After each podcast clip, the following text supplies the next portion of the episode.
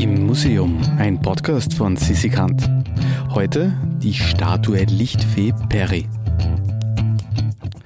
Ich hatte mal wieder das Glück, für euch durch den Leinzer Tiergarten spazieren zu dürfen. Mitten im Wald und von Rehen und Wildschweinen belagert steht dort die Hermesvilla. Michael Lindinger vom Wien Museum hat dort schon auf mich gewartet und mir das Eingangsportal aufgesperrt. Und mir auch gleich im Eingangsbereich eine außergewöhnliche Statue gezeigt. Die Statue der Lichtfee Perry. Ähm, ich heiße Michaela Lindinger. Ich bin Kuratorin im Wien Museum und unter anderem bin ich auch für die Hermesvilla zuständig. Die Hermesvilla ist so eine Art Altersrefugium für Kaiserin Elisabeth, das äh, ihr Mann, Kaiser Franz Josef, ihr in den 1880er Jahren erbauen hat lassen. Und man kann nicht sagen, dass dieses Haus jetzt sehr geliebt hat, aber sie war zumindest jedes Jahr einige Wochen hier. Zwischen äh, zwei Wochen und vier Wochen war sie meistens im Mai oder im Juni, auch noch im Jahr ihres Todes, also 1898 war sie auch noch hier in der Hermesvilla im Leinzer Tiergarten. Und äh, wenn wir die Villa betreten, sehen wir im sogenannten Empfangssalon eine Dame in Weiß, äh, die sogenannte Fee Peri. Es ist eine Statue aus äh, weißem Marmor, eine Statue, die Elisabeth sich selbst ausgesucht und angekauft hat. Allerdings nicht für dieses Haus hier, sondern für das Achilleon.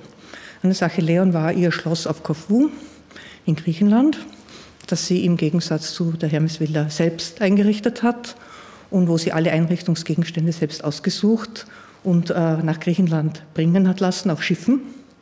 Und dieses Haus hier ist an sich von Kaiser Franz Josef, also die Hermesvilla ist von Kaiser Franz Josef für sie gestaltet worden.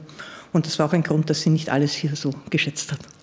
Äh, allerdings muss man halt sagen, dass Kaiserin Elisabeth so gelebt hat, dass sie sich hauptsächlich für den Weg und weniger für das Ziel interessiert hat. Das heißt, als das Achilleon fertig war in Griechenland, hat sie schon wieder verkaufen wollen, was dann zu großem Unmut geführt hat mit ihrem Mann, weil das war unglaublich teuer. Ja, das hat ähm, Heiß- und Kaltwasser, das hat äh, elektrische Beleuchtung, das war aus dem allerneuesten, modernsten Stand. Und wie gesagt, als es fertig war, hat sie kein Interesse mehr dafür gehabt und hat es verkaufen wollen, was dann noch passiert ist. Und dann ist das gesamte Achilleon ausgeräumt worden. Und ein Teil der Einrichtung des Achilleons kam hierher in die Hermesvilla und unter anderem eben auch die Figur, die wir hier sehen können. Ja, es ist eine liegende junge Frau, äh, eine Frau mit Schmetterlingsflügeln und äh, sehr langen Haaren, mit einem kleinen Kind im Arm. Äh, sie scheint zu schweben, fährt aber in Wirklichkeit auf den Wellen dahin. Ja, unten, wenn man genau schaut, sieht man das Wasser und die Wellen und man sieht auch, dass sie von einem sternenbedeckten Tuch umgeben ist. Und man kann sagen, ähm, es ist ein Selbstbild der Kaiserin. Eine Frau, so wie sie in ihrer Jugendzeit war, mit den langen Haaren, die hat sie zwar auch zu dieser Zeit noch gehabt, also da war sie ja schon über 50, ja. aber die Fee Peri ist eben eine Gestalt aus der persischen Mythologie und zwar ist sie eine Frau, die ihre Kraft aus den Haaren bezieht. Ja, und das hat sicher Elisabeth interessiert und fasziniert, weil auch sie sich ja die Haare praktisch nie schneiden hat lassen und äh, bis zu den Fersen Haare hatte, die sie dann in unterschiedlichen Zopffrisuren auf dem Kopf aufgesteckt äh, getragen hat.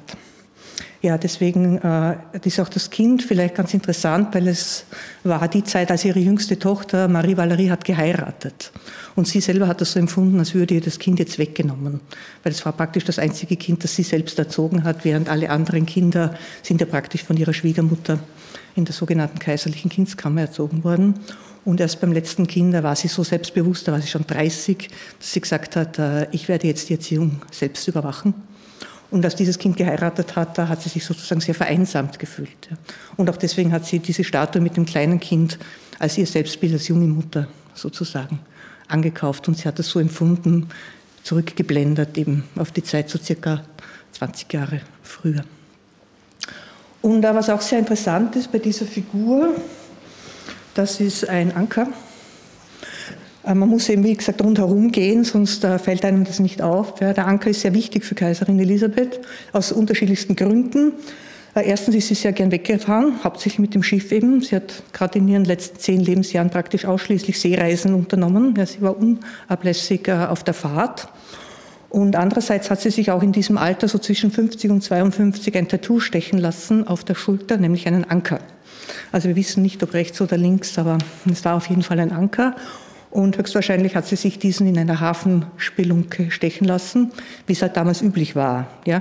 Also es war sehr modern, Tattoos zu tragen. Auch viele Adelige haben Tattoos getragen, allerdings nicht unbedingt Frauen. Ja? Also dass es eine Frau gemacht hat, war schon eher etwas Seltenes. Und sie hat es dann ihrem Mann auch erzählt und auch der Valerie. Und die waren beide recht entsetzt, also über diesen neuen Schmuck, den die Kaiserin da mehr oder weniger ausführt. Also natürlich hat die Untertanen haben es nicht gesehen, aber der Familie hat sich schon gezeigt, ja, das neue Tattoo. Und äh, damals stand aber der Anker auch für den Tod, also sozusagen für die letzte Verankerung. Und wenn man daran denkt, dass Elisabeth in dieser Zeit ja immer schwarz gekleidet war, als eine Art Mater Dolorosa in der Gegend herum gegeistert ist, ist es auch ein Symbol, das für ihre Seelenverfassung in ihren letzten Lebensjahren eben steht. Ja, und was auch noch ganz interessant ist, man kann die Figur drehen.